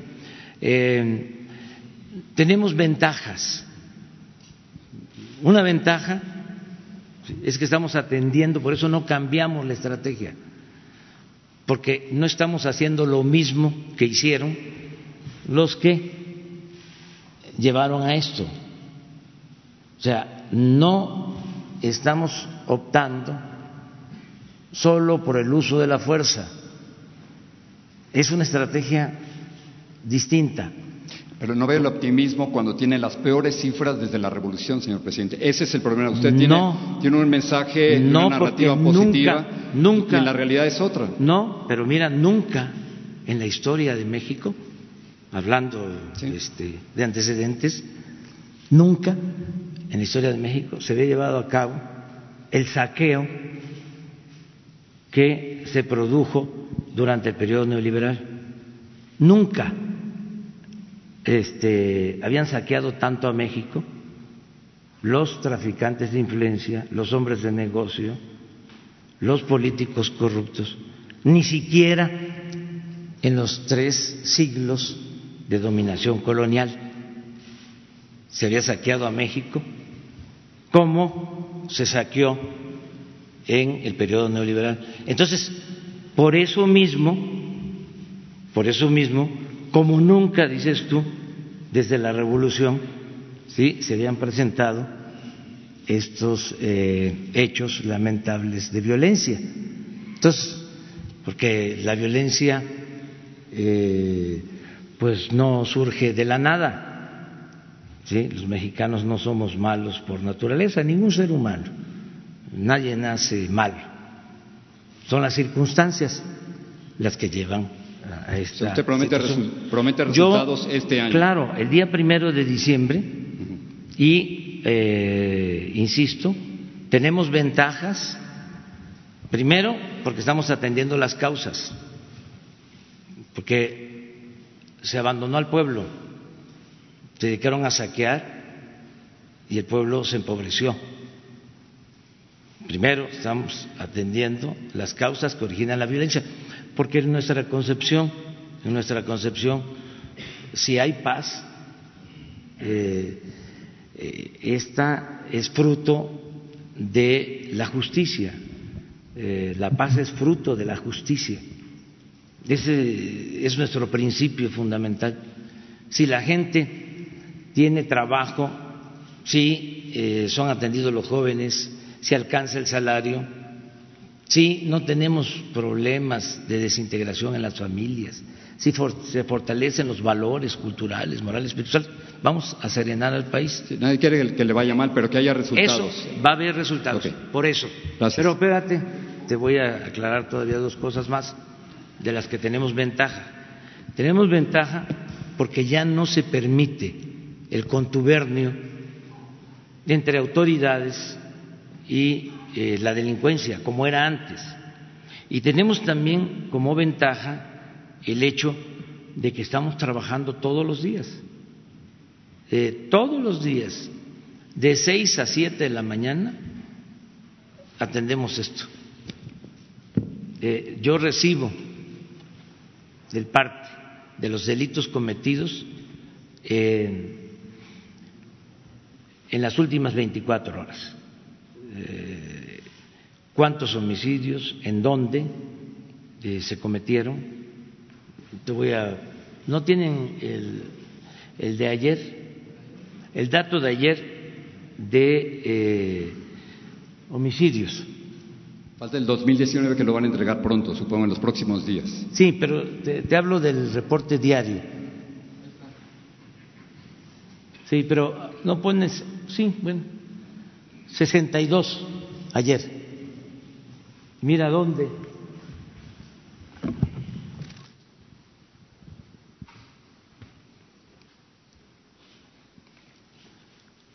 Guanajuato 11, Ciudad de México 8, Estado de México 6, Jalisco 6. En estos cuatro, 50% de los 62. Tenemos el problema que lo hemos tratado aquí. En Guanajuato,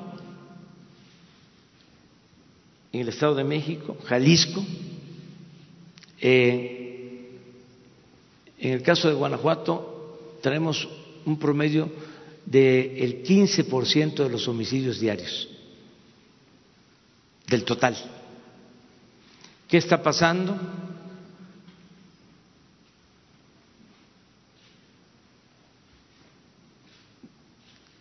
la mayor parte de estos eh, homicidios, la mayor parte, crimen organizado.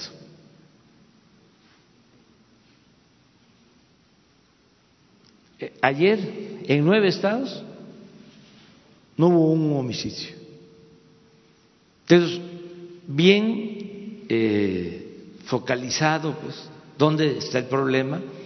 En el caso de Guanajuato, eh, hay un operativo ya especial de la Guardia Nacional. Focalizado pero no controlado, ese es el tema. No, es que eh, son enfrentamientos entre bandas, una de Jalisco, otra de Guanajuato, eh, creció mucho, estamos eh, hablando de años de impunidad eh, y se está atendiendo el problema. Lo vamos a resolver. Estoy optimista en eso y además preocupado porque pues son no son cifras, son seres humanos ¿sí? y es mi trabajo y vamos a salir adelante.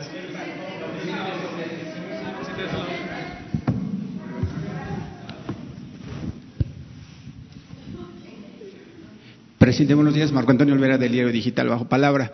Eh, si no me equivoco, mañana usted asistirá al municipio de Tlaulilpan, en el estado de Hidalgo, para colocar la primera piedra sobre eh, las personas fallecidas como consecuencia del huachicol que pues, obviamente se dedicaban a robar.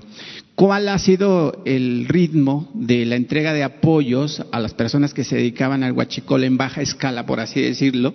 Porque al gobernador del estado de Hidalgo parece que ahora se le dispararon las cifras de robos de casa habitación, eh, robo de animales en engorda eh, y robo de automóviles, consecuencia de que ahora las personas que se dedicaban al huachicol han dejado, eh, se dedican a otro negocio.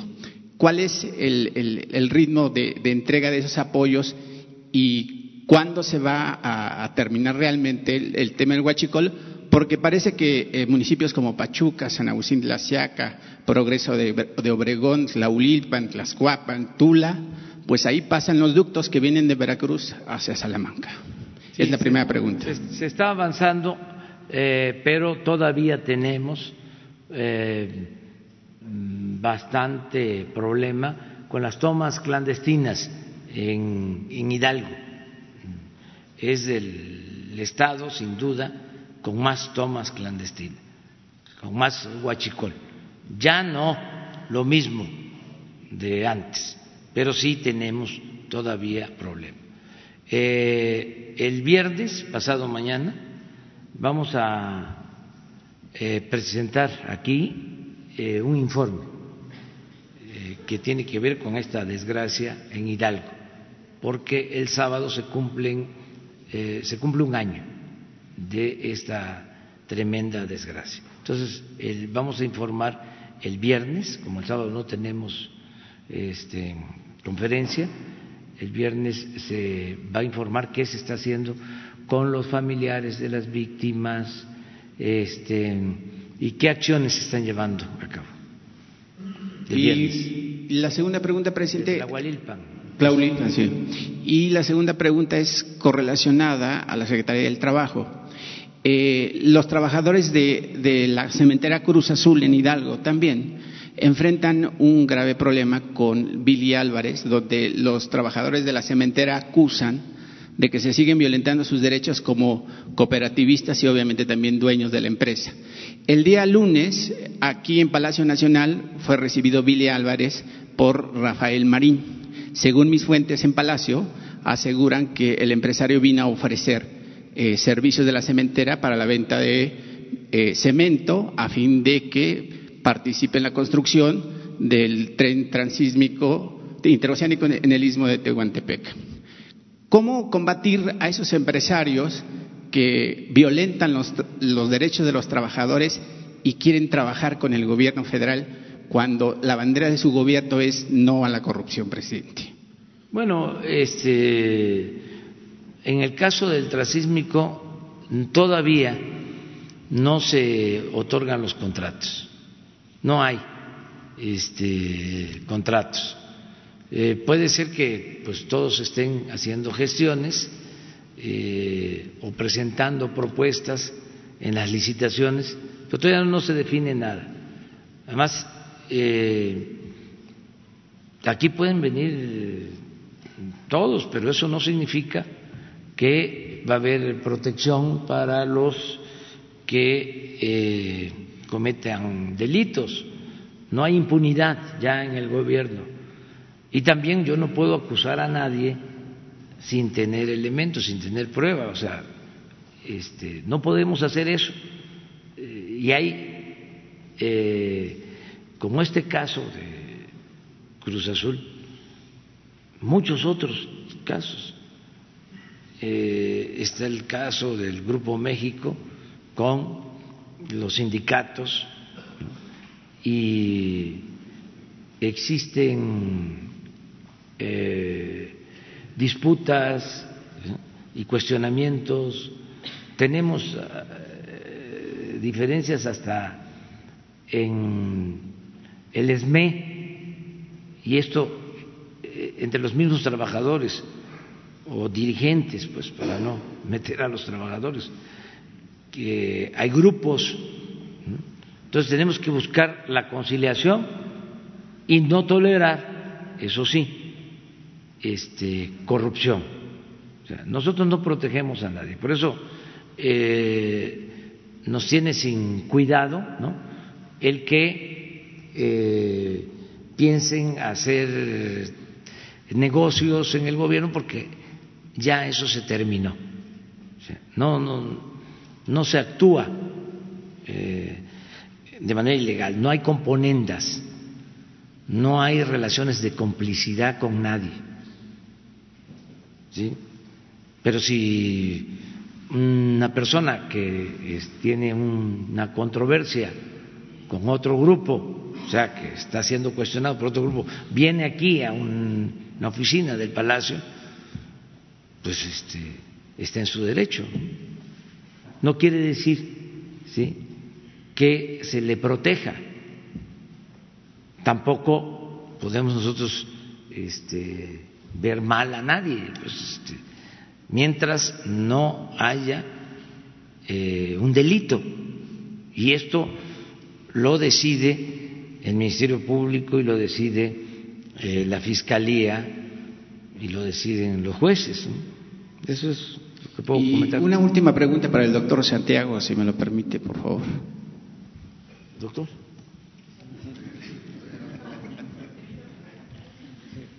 Eh, doctor, buenos días. Eh, se ha publicado en diversos medios, y usted como autoridad de la Unidad de Inteligencia Financiera, se dice que se congelaron las cuentas bancarias del chico, del abuelo del chico que, que se suicidó recientemente en el tema de la escuela. Eh, quisiera saber si es cierto y cuáles fueron los motivos para que se le haya congelado las cuentas al abuelo de este chico que perdió la vida, consecuencia obviamente de la violencia que se vivió en esta escuela. Solamente, eh, primero, lamentamos profundamente la, tragedia. Segundo, el gobierno del Estado de Coahuila solicitó, con base al convenio de colaboración eh, que tenemos con la Unidad de Inteligencia Financiera del Gobierno del Estado de Coahuila, e información eh, financiera respecto a los familiares del, niño y encontramos irregularidades que han sido hechas del conocimiento del propio Gobierno del Estado de Coahuila y de la Fiscalía local eh, y de las cuales no puedo pronunciarme por el deber de sigilo eh, de las investigaciones correspondientes. Sin embargo, sí son irregularidades este, financieras eh, respecto a los ingresos por presunto lavado de dinero y defraudación fiscal. Ok, gracias.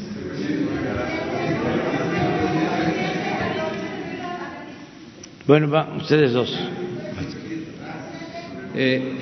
buenos días, presidente Hans Salazar. No, sí. De, ya, sí. ya. Y Hans Salazar ZMG, Noticias. Mañana va a ser atrás. Eh, preguntarle eh, sobre el INSABI. Eh, se ha estado comentando ya y usted ha profundizado en esas conferencias matutinas y bueno, se ha polemizado. Pero el día de ayer usted se reunió con gobernadores y precisamente hay varios gobernadores y no deja uno de ver el tema partidista, es decir, el tema de a qué partidos, eh, pues por qué partidos llegaron.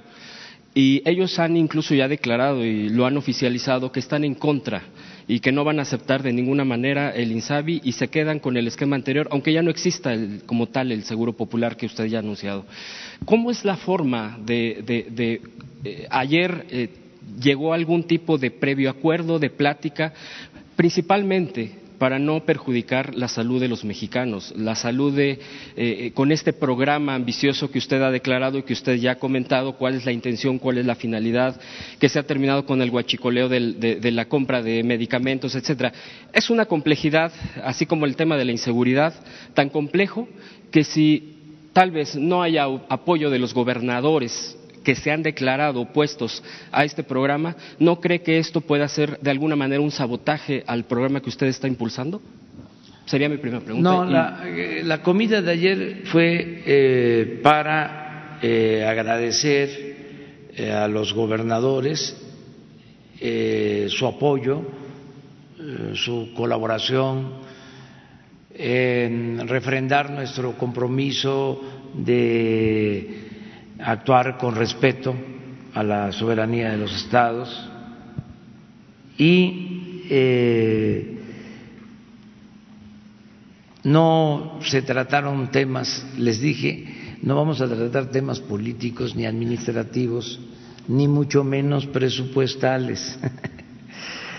es una comida este, em, de autoridades que tenemos que ponerse de acuerdo para atender las demandas de la gente. No se trató mm, ningún tema, este, eh, fue una convivencia, porque es muy importante llevarnos bien, eh, por lo que tú sostienes. O sea, no nos podemos pelear porque tenemos que atender a la gente, tenemos que atender al pueblo. Entonces, para eso fue la comida. Mañana eh, se va a presentar el plan de salud aquí con ustedes y eh, se va a informar sobre cuántos gobiernos estatales han aceptado eh, adherirse de manera voluntaria cuántos este, sí eh, van a eh, participar y cuántos no, porque, insisto, es voluntario. Eso es lo que puedo comentarte. Mañana ya sabemos, porque ha habido mucha especulación sobre esto, entonces ya mañana se sabe este, a ciencia cierta. Presidente, segunda pregunta sobre el tema de, inseguridad. Y eh, bueno, ya ha comentado aquí un compañero reportero eh, respecto ahora que eh, fue el, tema terrible y triste de lo de Torreón, sale a relucir cuentas y ya se ha comentado por parte del doctor en este momento. Pero esto es lo que está pasando en el país. a cada tragedia, a cada problema, no solamente salen eh, fosas eh, desafortunadamente de, pues de cadáveres de personas que pues quizá fueron las desaparecidas que están buscando familiares, sino también sale eh, el tema del dinero. Uno de los cuatro elementos que usted presentó a principios de, pues de este año, hace dos semanas, fue precisamente la inteligencia, combatirla, no solamente con eh, el tema de las armas, el tema de la confrontación armada, sino con inteligencia. Y aquí precisamente con el doctor Santiago Nieto, bueno, pues lo último es esto, y mañana puede ser otro, y, así sucesivamente. Por ejemplo, en uno de los libros de Anabel Hernández, y a propósito del tema de las empresas legales, que hay bastantes con eh, desviación, eh, lavado de dinero, defraudación, etcétera. ¿De qué manera se puede enfrentar esto cuando permanentemente están saliendo cuentas y están saliendo cuentas. ¿Qué capacidad debe de tener el gobierno? ¿Está previsto para poder enfrentar esta andanada de no sé cuántas cuentas pueda estar bloqueando este año el gobierno, congelando, etcétera? es tan grande el problema que eh, se requiere y ya ha pasado con el fiscal general la relación que debe de haber de la mano para poder enfrentar este tipo de cosas. ¿No cree que en un momento dado se le salga de las manos este asunto de tan saturado de cuentas y empresas legales que la defraudación permanente? No, no, no, no, no, no. Este, yo creo que eh, estamos actuando bien, la estrategia es eh, adecuada, porque no se permite la corrupción y no hay impunidad. Y se están atendiendo las causas que originan mm, la inseguridad y la violencia. Eh, cuando hay corrupción no se puede garantizar la paz y la tranquilidad. Ese es el caso, desgraciadamente, de nuestro país. Imperaba la corrupción, gobernaba la delincuencia, así, de claro y contundente, y probado, gobernaba la delincuencia. Entonces, ya no ya no. Ese es un cambio importantísimo. Eh, pero es muy importante que no gobierne desde arriba.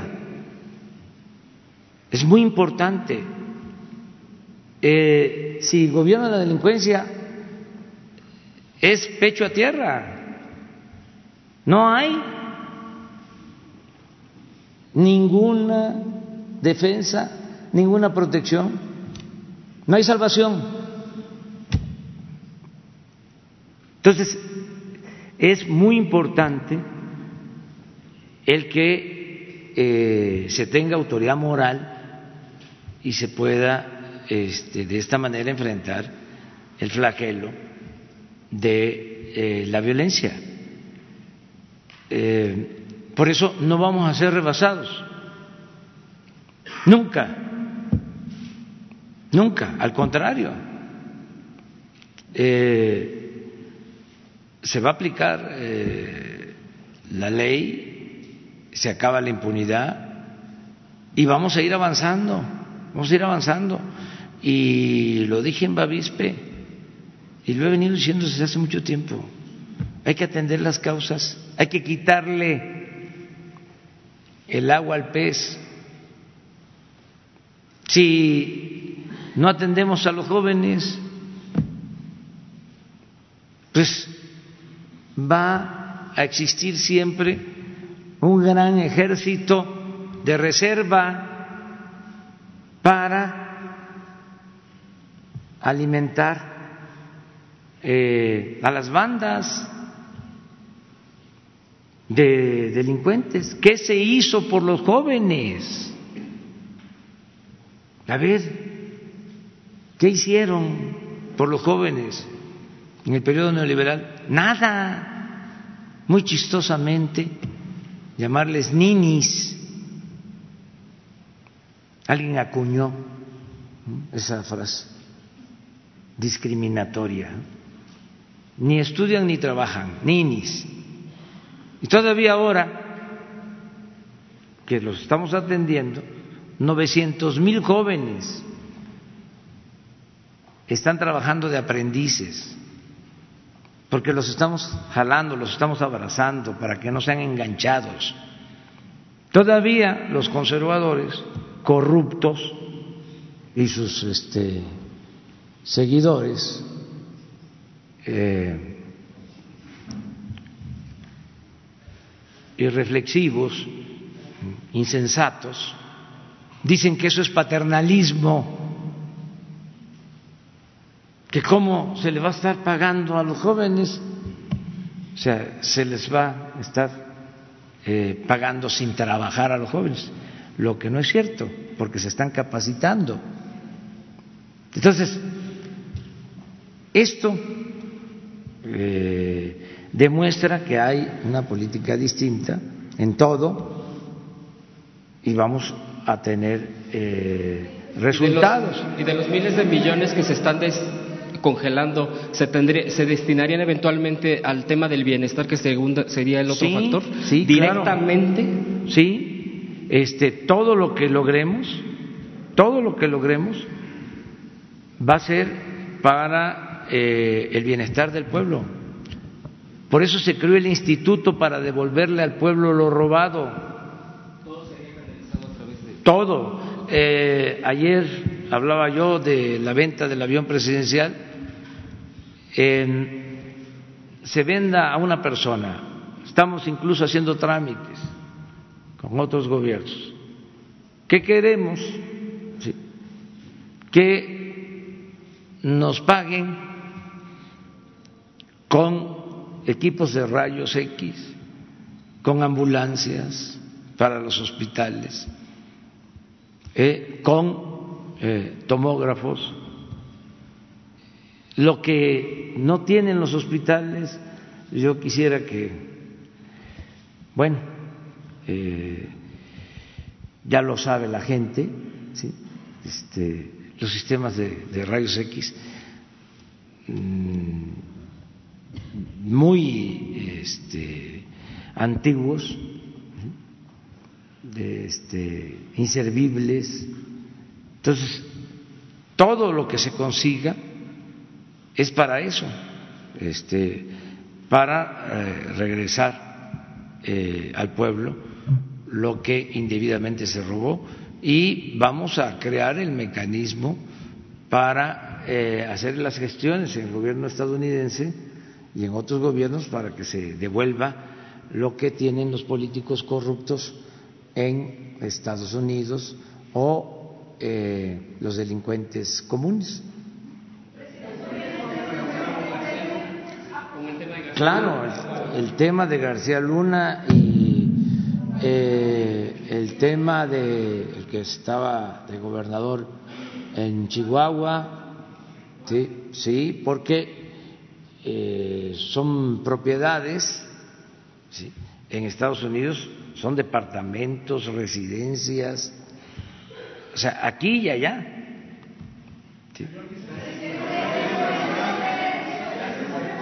Eh, Quedaron ellas dos. Eh, Si nos vamos a seguir encontrando mañana también y pasado mañana. Gracias, buenos días. Isabel González. Ahorita, ahorita te contesto. Gracias, buenos días. Isabel González de Grupo Imagen. Eh, a propósito justamente del Instituto para devolverle al pueblo lo robado, presidente, han pasado ya varios meses de la detención de este eh, conocido y afamado abogado Juan Collado. ¿Qué ha pasado eh, con sus cuentas, con sus bienes? ¿Ya se encuentran en proceso eh, para pasar al Instituto para devolverle al pueblo lo robado? Me gustaría saber el estatus, en qué, en qué momento nos encontramos de eso y eh, también aprovechar para eh, eh, tocar el tema del ministro en retiro Medina Mora. Eh, ayer, eh, evidentemente, Comunicación Social de Presidencia nos dio la carta que ya conocíamos, que se le hizo llegar por parte del ministro a usted y la que se dio a conocer eh, al propio Saldívar. Eh, con base en la resolución del Instituto para la Transparencia, eh, habla de las causas graves que llevaron a Medina Mora a retirarse o a renunciar del cargo. ¿Usted conoció de manera verbal o escrita esas causas graves que expuso Medina Mora para llevar a cabo la decisión que llevó a cabo o no, o si se las comunicó el ministro presidente de la Corte? Bueno, este, en el caso del abogado, la investigación está en la Fiscalía General. Eh, El caso del exministro Medina Mora, eh, conforme a la Constitución, me presentó a mí su renuncia y en la renuncia eh, se expresa que eh, va a atender asuntos eh, legales. La Fiscalía tiene dos averiguaciones en proceso sobre este asunto. No puedo decir más porque no me corresponde.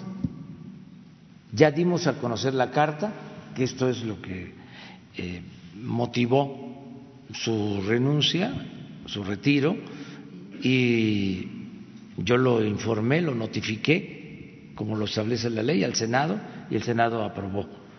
Ya sobre los delitos, este, es la Fiscalía, tengo la información de que son dos averiguaciones este, las que están abiertas. Pero el ministro presidente de la Corte no le comunicó nada sobre. No, no. no, entiendo la, eh, la, restricción legal del debido proceso y este, que todavía se está investigando que es presunto responsable Medina Mora, pero nada más dejar claro si usted conoce esas causas graves o se infiere que es a partir de esas averiguaciones. Son las averiguaciones, básicamente. Y eh, yo creo que la Fiscalía, que ya informó, podría de nuevo este, aclarar sobre mm, qué tipo de investigación está llevando a cabo. ¿Por qué me lo pide? O sea, por él establece ¿Por qué no pones la carta de renuncia? Pero la Constitución dice que debe, debe aceptar las, los motivos graves para turnarlo al Senado. Pero en la carta no se detallan cuáles son los motivos graves, solo son dos párrafos y no se detalla. Sí, pero ya con eso. Son, son entonces las averiguaciones. Sí, corresponde al Senado este, decidir. O sea, yo recibo, de acuerdo este, a lo que establece el procedimiento y es el Senado de la República el que acepta. Presidente, ¿usted se reunió con Medina Mora? No. ¿Con, el, con Saldívar para saber sobre el asunto de Medina Mora? Sí. Ahí. expresó?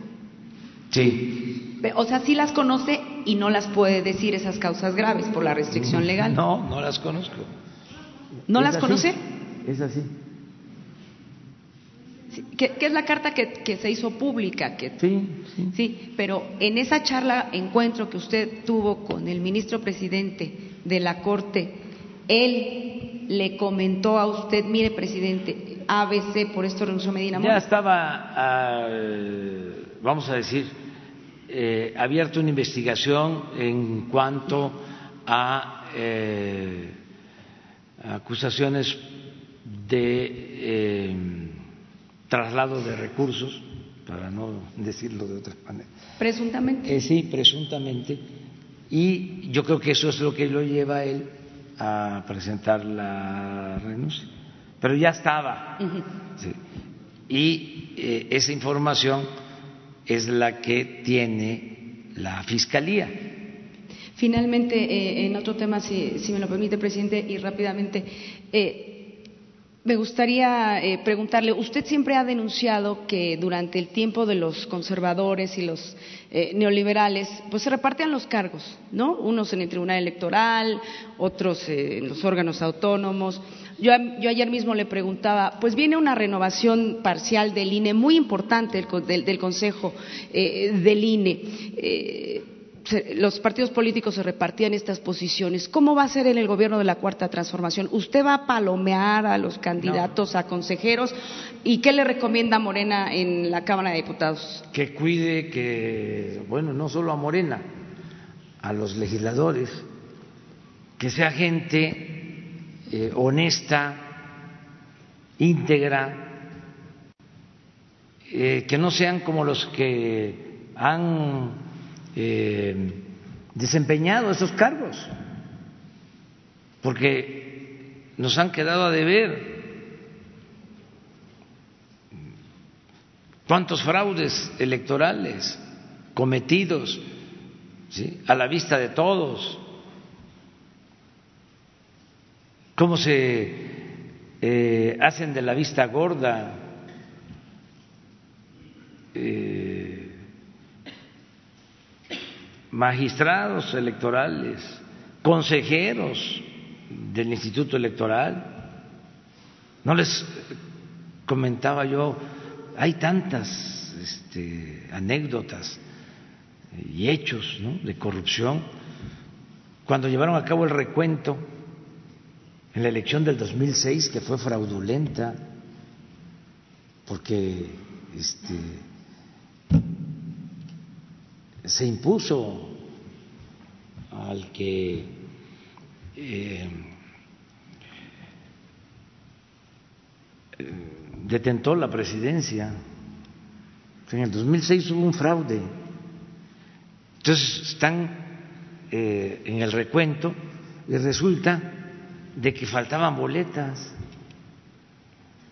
Y una magistrada del Tribunal Electoral asegura que faltaban boletas porque eh, existía la costumbre de que iban ciudadanos a votar y no votaban, sino se llevaban de recuerdo este, la boleta. Pero eso está documentado, como está documentado que de los pinos salían los mensajes de la guerra sucia en contra de nosotros. ¿Y qué resolvieron las autoridades en ese entonces?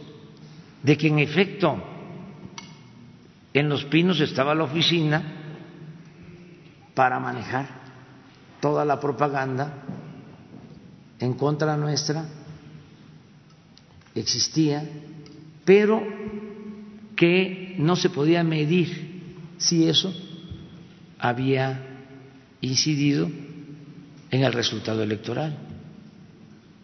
Ese tipo de cosas, pues, y muchas más.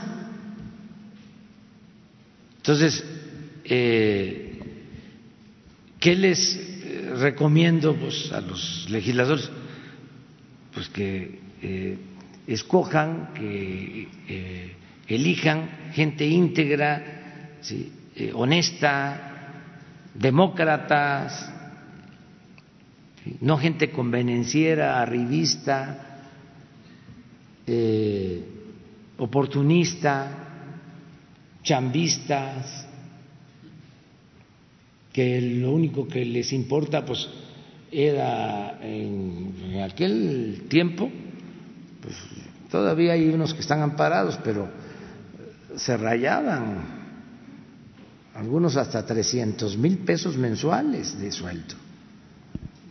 Entonces, esa es la recomendación. Y si hay mucha gente honesta, mucha gente íntegra.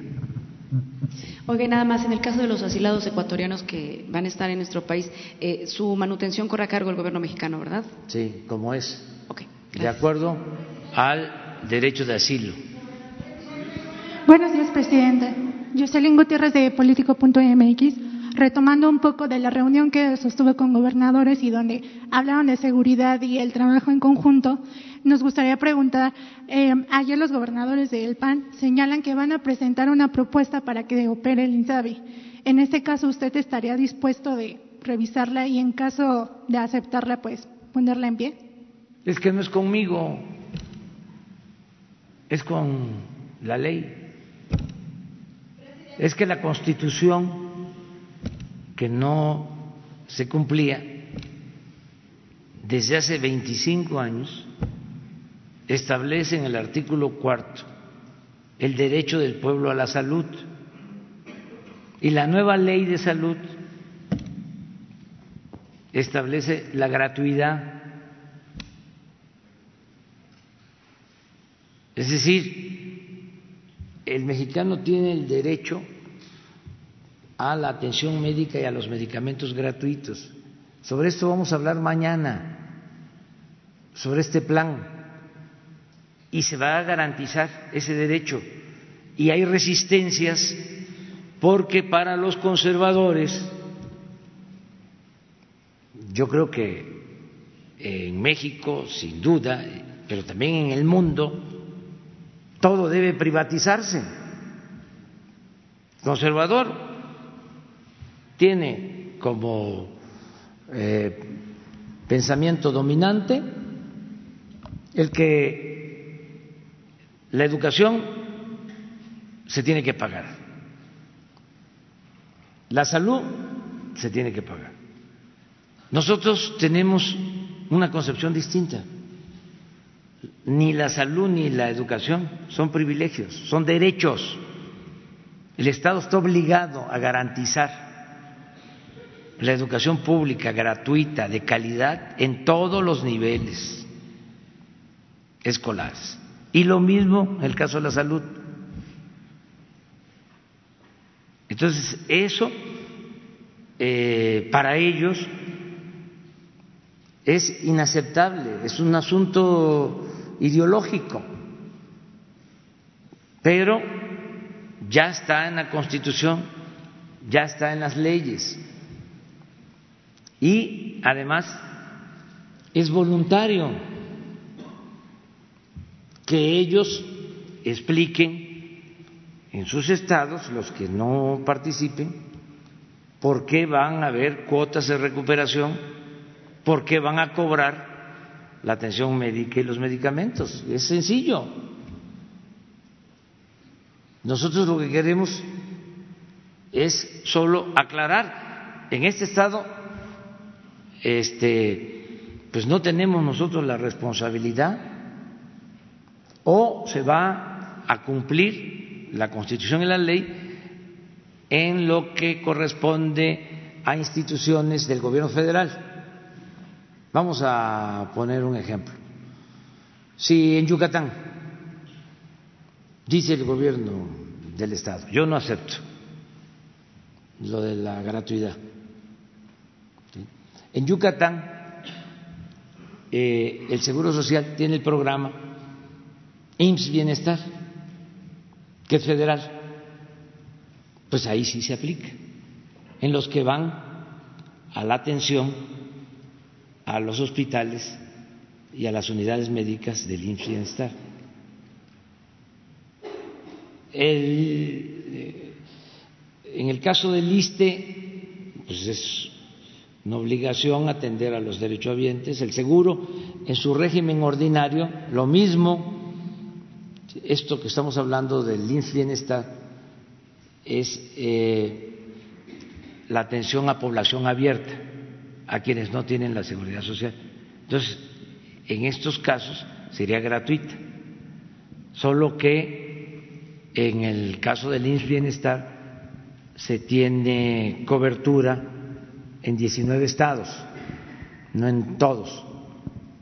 Se tiene, eso sí, se tiene presencia en los más pobres que tiene cobertura en Chiapas, en Oaxaca, eh, no así en Guerrero, que es muy pobre y que ahí este, se tiene que ver qué resuelve el gobierno del Estado. Yo creo que ahí van a aceptar. Y en la mayoría de los casos, pero vamos a esperar mañana. Por último, presidente, este viernes se cumplen tres meses del operativo de Culiacán, Sinaloa. ¿Nos podría decir si Estados Unidos mantiene la solicitud de detener a Ovidio Guzmán, por favor? Bueno, hay este, la denuncia como otras, mejor dicho, la demanda de extradición. Sí, se tiene y eh, se sigue actuando de conformidad con la ley. Si se detiene a un eh, delincuente y hay esta solicitud de extradición, este, se cumple. O sea, no, no vamos nosotros eh, a proteger a nadie, o sea, estamos hablando de que no hay impunidad. Y en el caso de lo que preguntabas sobre... Si usted se había equivocado de Duarte... No, no me equivoqué. Como lo dijo Jesús Esquivel no. en Aristén y luego en proceso también lo dije. ¿Se equivocó? Yo me refería a, al caso de extradición de César Duarte el exgobernador de Chihuahua. Este, ahí se aceptó el trámite por parte del Departamento de Estado de Estados Unidos. A eso fue a lo que me referí. No, pero no, no se dijo que sí era extraditable, que lo iban a hacer o, nada más quedó en Es que cuando se acepta ya se inicia el proceso. Porque ellos mencionaban que, que tenían fuentes confiables en el Departamento de Estado norteamericano donde decían que usted se había equivocado. No, no, no me equivoqué. Oiga, presidente, sobre ¿Ya? ¿Les parece? Mañana. Mañana. Si no, no vamos a tener de qué hablar mañana.